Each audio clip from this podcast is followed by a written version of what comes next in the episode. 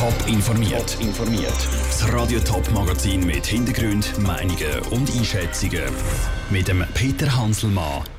Bauern im Kanton Thurgau die sorgen sich um ihre Ernte und Pfadfinder in der ganzen Schweiz die sorgen sich um Zecken. Das sind zwei von den Themen im Top informiert.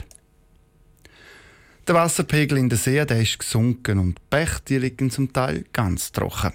Die Wassersituation im Kanton Thurgau die ist im Moment kritisch. Weil kein Regen in Sicht ist, muss der Kanton jetzt handeln und spricht das Verbot aus. Es darf kein Wasser mehr aus den Bächen, den Flüssen und den See geholt werden. Das könnte vor allem den Bauern zum Verhängnis werden. Andrea Nötzli. Für die Bauern im Kanton Thurgau ist diese Nachricht ein Schock. Sie dürfen trotz Bewilligung kein Wasser mehr aus den Bach und Flüssen beziehen. Vor allem für Gemüsebauern, die ihr Gemüse in den Boden pflanzen, ist das schlimm.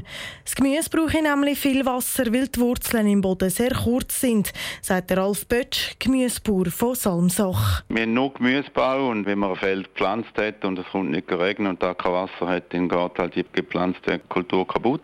Aber wir können natürlich aushelfen, aber da ist nicht immer im ganzen Umfang möglich mit Wasser ab Hydrant und da bisschen Wasser, das man dann überkommt, reicht nicht immer aus, um die Kulturen so zu bewässern, dass die überleben. Neben den Gemüsebauern sind auch die Obstbauern betroffen. In den letzten Wochen hat es immer geheißen, 2018 wird ein Obstjahr.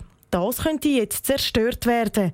Bei den Obstspuren ist es aber nicht ganz so schlimm, weil Krise und Äpfel auf dem Baum oben wachsen, sagt Ralf Gilg, Präsident der Thurgauer Obstspuren. Ein großer Teil der Bäume kann sich selber verpflegen. Die haben sehr weitreichende Wurzelwerke und können eigentlich auch das Restwasser, das jetzt noch rum ist, in den Böden sehr gut holen. Diejenigen Böden, die schwächer sind und wo das Wasser nicht gut speichern können, dort sieht es schwieriger aus für die Bäume und dort wäre es jetzt zwingend, dass man die Bäume dort bewässern können. Die einen Bauern haben ein Wasserreservoir, wo sie unter einem Jahr Regenwasser gesammelt haben.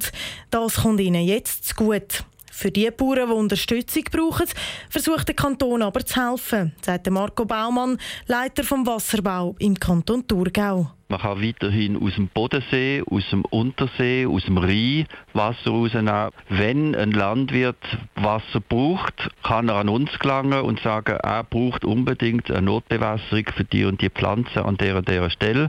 Er wird es dort und dort rausnehmen und dann die wir vor Ort schauen, ist das noch machbar oder nicht. Das Verbot vom Kanton gilt ab morgen. Erst wenn es wieder einmal richtig regnet, kann das Verbot dann wieder aufgehoben werden. Der Beitrag von Andrea Nötzli. Übrigens, in den letzten 15 Jahren hat das Verbot im Kanton Thurgau fünfmal müssen gemacht werden. Mehr Informationen dazu gibt es auf toponline.ch. Schon in dieser Woche zum Teil oder dann in der nächsten, spätestens in der übernächsten Woche schwärmen sie wieder durch die Wälder. Hunderte, ja Tausende Pfadi und Jubelchen. Es ist Sohle Sommerlagerzeit. Besonders beliebt ist zum Beispiel das Berner Seeland für die Lager, aber ausgerechnet dort sind die Zecken besonders aktiv. Wie Pfader mit der Gefahr der Zecken umgehen, im Beitrag von Franziska Boser. Schnitzeljagd, Lagerfeuer und Hütten bauen. Im Sola sind Pfadfinderinnen und Pfadfinder meistens Tag und Nacht aus in der Natur und in den Wäldern. Dass es vor allem bei den Waldrändern und im hohen Gras Zecken hat, wissen die Pfader. Im Handbuch für die Leiterinnen und Leiter gibt es ein entsprechendes Kapitel, sagt Daniela Diener von Pfadibewegung Schweiz. Dort steht zum Beispiel drin, dass man zum Beispiel nur mit geschlossenen Schuhen rumläuft, wenn man im Wald ist dass man sich am Abend absucht nach möglichen Zeckenbiss, dass man auch dokumentiert, wenn ein Kind oder ein Teilnehmer bissen worden ist von einer Zecke, bis auch dann zur Nachbearbeitung, also dass man den Eltern auch mitteilt, wenn ein Kind zum Beispiel bissen worden ist. In der Vorbereitung des Lager muss die Lagerleitung ein Sicherheitskonzept eingeben. Dort wird unter anderem angeschaut, ob der Lagerstandort in einem Hochrisikogebiet liegt. Wenn das so ist, sagt Daniel Koch vom Bundesamt für Gesundheit, sollen sich die Pfader gegen FSME impfen. Gerade der Pfadi würde mir schon empfehlen, dass sie sich impfen lassen, weil es gibt in der Schweiz mittlerweile so viele Gebiete, wo die FSME vorkommt und wir haben jetzt gerade so extrem hohe Zahlen, dass man sagen muss, es ist sicher viel besser, wenn man sich impft. Bis die Impfung wirkt, braucht es zwei von drei Impfdosen. Man muss also mindestens einen Monat vorher damit anfangen. Wo das die Pfadilager stattfinden, erfahren viele Eltern meistens erst kurz vorher. Die Pfadi geben auch keine explizite Impfempfehlung ab, sagt Daniela Diener. Das sei Sache der Eltern und der Kinder. Schlussendlich probieren wir Pfadis auch eine gewisse Selbstständigkeit zu erziehen, sagen wir, dass sie selber entscheiden können, ich möchte mich gegen Zika impfen oder nicht. So zählten sicher auch dieses Jahr wieder viele Kinder ohne Impfung in Hochrisikogebiete. Zecken übertragen Borreliose oder im schlimmeren Fall der FSME-Virus, der tödlich verlaufen kann. Nochmal der Daniel Koch. Die einzige gute Nachricht, die wir dazu sagen können, ist, dass Kinder vertragen es offenbar besser, wenn sie infiziert sind und machen weniger schnell einen gefährlichen Verlauf. Seit Anfangsjahr haben sich schon 150 Personen mit dem Enzephalitis-Virus infiziert. Das sind so viele Fälle wie seit 18 Jahren nie mehr. Der Beitrag von Franziska Boser. Von der Pfader zu den Shooter. Der FC Wil der testet morgen gegen das grosse Galatasaray Istanbul aus der Türkei.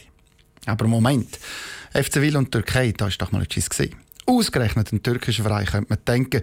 Türkische Investoren haben der FC Wil nämlich letztes Jahr fast an den Rand vom Ruin gebracht. Michel Eckimann. Die Geschichte die ist schnell erzählt. Eine türkische Investorengruppe hat der FC Wil in die nationale Spitze bringen. Der Erfolg ist ausgeblieben und die Investoren sind abgesprungen. Bis heute spürt der Verein die Folgen dieser Zeit. Aber Dani Wieler vom FC Wiel schaut nicht mehr zurück. Es ist eine Ehre, dass wir gegen einen europäischen Spitzenklub wie Galatasaray Istanbul dürfen das Testspiel austragen. Sie haben uns angefragt und wir sind bereit, und ob wir jetzt eine türkische Vergangenheit haben oder nicht, das spielt in diesem Zusammenhang überhaupt keine Rolle. Es ist nämlich nicht etwa Wiel, wo Galatasaray Istanbul eingeladen hat, sondern umgekehrt. Der Veranstalter von diesem Testspiel ist Galatasaray und sie wollen gegen Wiel testen. Grosser Shooting-Match also für Zuschauer. Nein, es sind nämlich keine Zuschauer erlaubt. Eine absolute Frechheit. Die Fans auf Facebook kehren Unmut raus. Das Testspiel ist so kurzfristig angesetzt worden, dass aus Sicherheitsgründen keine Zuschauer ins Stadion dürfen. So ein Spitzenteam als Testspiel und dann darf man ohne Zuschauer spielen schwach. Der Dani Willer der versteht den Unmut der Fans. Wieso kommuniziert man das, wenn keine Zuschauer erwünscht sind? Aber das Spiel totschweigen sei für den Verein nie in Frage gekommen. Es ist ein sportlicher Anlass zwischen Galatasaray Istanbul und dem FC Wil 1900. Und da haben wir ja nicht so tun, als wenn das nicht stattfindet. Das Spiel findet statt, aber halt leider ohne Zuschauer. Das Spiel ist in Zürich. Für die Sicherheit verantwortlich ist der Veranstalter, also Galatasaray. Die Stadtpolizei Zürich hat aber Kenntnis vom Spiel und sie werden vor Ort sein. Mehr sagen sie aus taktischen Gründen nicht. Der Michel Ickimann hat berichtet. Galatasaray Istanbul reist nach dem Spiel morgen dann weiter in die Westschweiz. Dort haben sie den zweiten Teil für ihrem Trainingslager und dort ist dann noch ein öffentliches Testspiel gegen den holländischen Club BSV Eindhoven. Top informiert, auch als Podcast. Mehr Informationen gibt's auf toponline.ch.